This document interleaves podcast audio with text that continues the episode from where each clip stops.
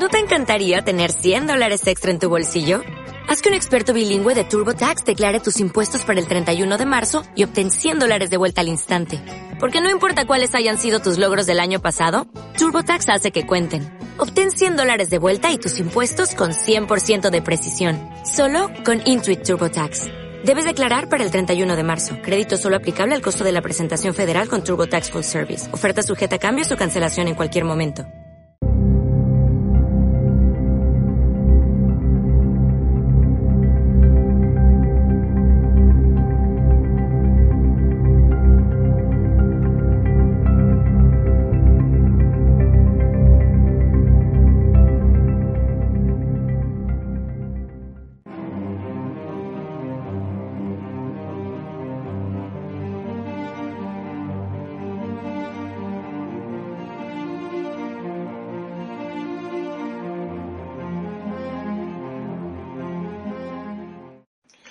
Muy buenas noches desde Estudio Nirvana y bienvenidos a Misterios de la Humanidad. Me llamo Alfredo Bellido y, como siempre, en nuestra sección Revelando lo Imposible, trataremos de poner luz a la oscuridad de esos hechos, sucesos y enclaves enigmáticos que han marcado un antes y un después en la historia del hombre. Hoy le ha tocado el turno a un fenómeno ufológico y es por eso por lo que me he cambiado la camiseta y me he puesto la de la competencia. Porque vamos a hablar del el ovni de Breve, 6 de enero del año 2014, cuando ya parecía que se habían mitigado aquellos típicos eh, avistamientos, sobre todo que tuvieron lugar en los campos, más que en las ciudades, eh, y que tuvieron lugar más en la década de los 70 y 80. De hecho, en España el más famoso fue el caso Manises, año 1979, donde Lerdo de Tejada tuvo aquella famosa conversación con Torre de Control, donde el piloto de la aviación española del ejército, eh, Fernando Cámara, tuvo aquella misión de interceptar aquel ovni que puso en riesgo la seguridad del tráfico aéreo español. Pues bien, mm, no solo hemos tenido ese caso, tuvimos también el ovni de Triviño, y previamente había habido pues, casos relevantes en el mundo, como el caso Roswell. No estábamos hablando de, hechos puntuales, pero sí que es cierto que durante la década de los 2000 se produjo como un parón. Pues todo esto se reactiva eh, en este año 2014, cuando además seis meses antes, en, una localidad inglesa, en, Berkshire, eh, un avión comercial, el piloto del avión, también tiene que hacer unas maniobras evasivas porque según su propio relato, iba a tener eh, o, iba a colisionar con un eco desconocido. Él dijo que parecía una especie de pelota de rugby plateada, pero como siempre, pues desde las eh, autoridades aéreas se le dio una explicación pues, muy simple, ¿no? el reflejo del sol. En el caso del Omni de Bremen, eh, evidentemente también ha habido personas que han tratado de descalificar ese avistamiento. Han dicho que podía ser un globo aerostático, que podía ser un dron, pero aquí tenemos unas pequeñas diferencias y es, el hecho se produce durante tres horas.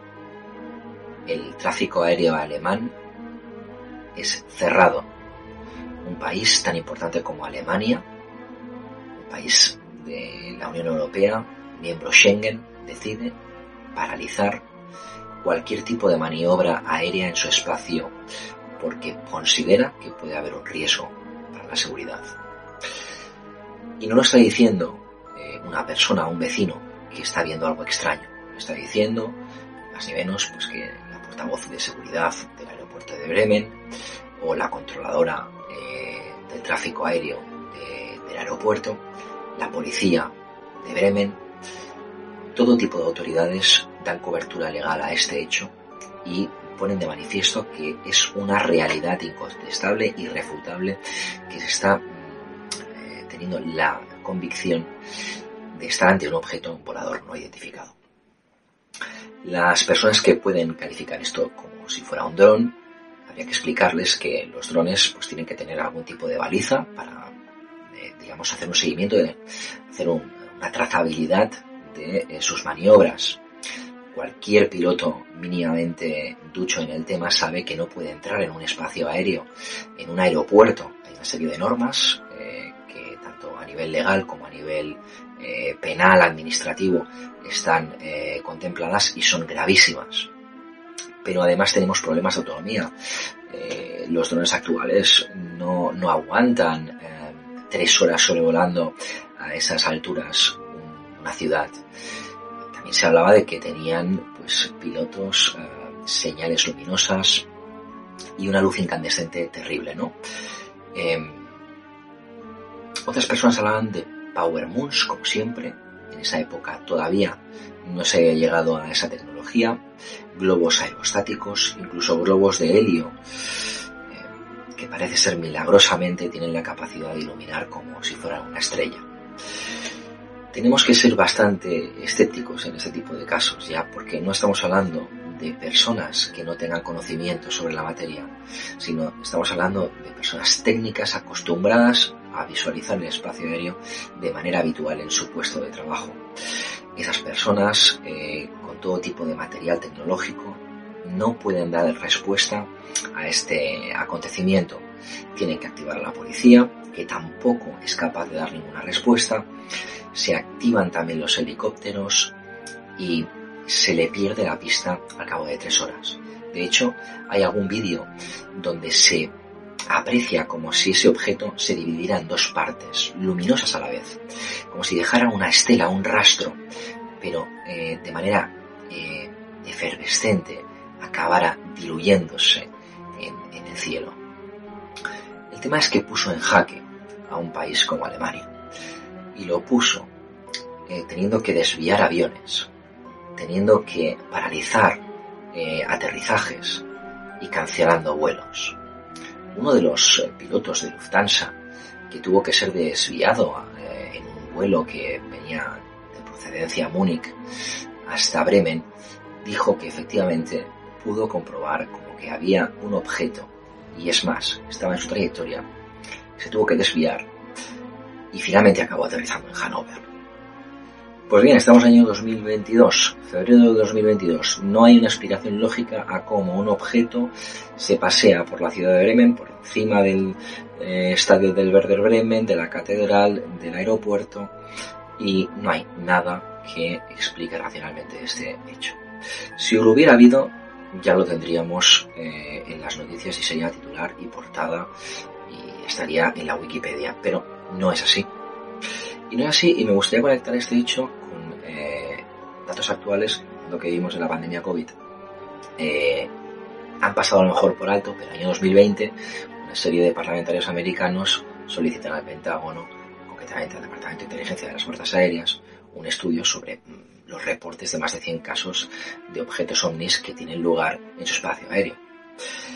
Y efectivamente hay una comisión que se encarga de estudiar esto, porque gracias a Dios todavía hay universidades y controles parlamentarios que quieren eh, esclarecer y desclasificar cosas que tendrían que estar al alcance de todos, pues bien, se dan una serie de causas, como ya se dieron en el año 48-52 con el tema de eh, la comisión Robertson, el proyecto Insight, el proyecto Libro Azul, donde sobre todo se daban explicaciones racionales a hechos mm, controvertidos en el espacio aéreo americano.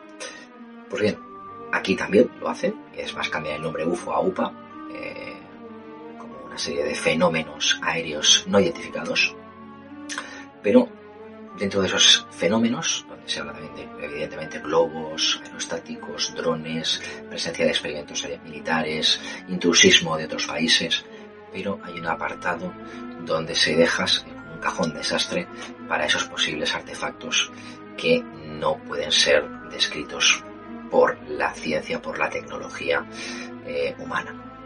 No hablan de extraterrestres porque evidentemente sería dar un paso demasiado eh, grande, pero sí que desclasifican una serie de vídeos, grabaciones del ejército americano, de la marina, grabaciones de ovnis sobrevolando cazabombarderos que se han considerado fakes desde el año 2007 y resulta que son verdad, como ya se demostró que existía un área 51, en el año 2003 se tuvo que reconocer parte del gobierno americano que existía ese área, pues también se tiene que admitir que hay grabaciones.